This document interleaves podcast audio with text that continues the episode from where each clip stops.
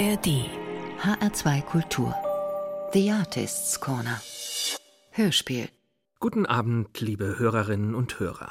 Mein Name ist Leonhard Koppelmann und ich freue mich, Sie zu dieser späten Stunde zur Premiere der Klangkomposition Biomembran von Zeitblom begrüßen zu dürfen.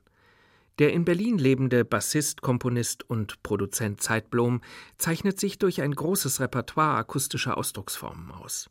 Neben zahlreichen Auftragskompositionen für Theater, Film und Hörspiel realisiert er eigene Hörstücke im Übergang zwischen Soundscape-Collagen, elektroakustischer Komposition und Minimal Music.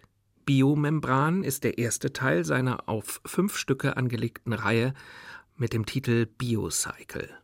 Den Auftakt bildet nun eine hypnotisch-organische Komposition, in denen sämtliche Trennungen und Übergänge fließend werden. Biomembran Komposition und Realisation Zeitblom.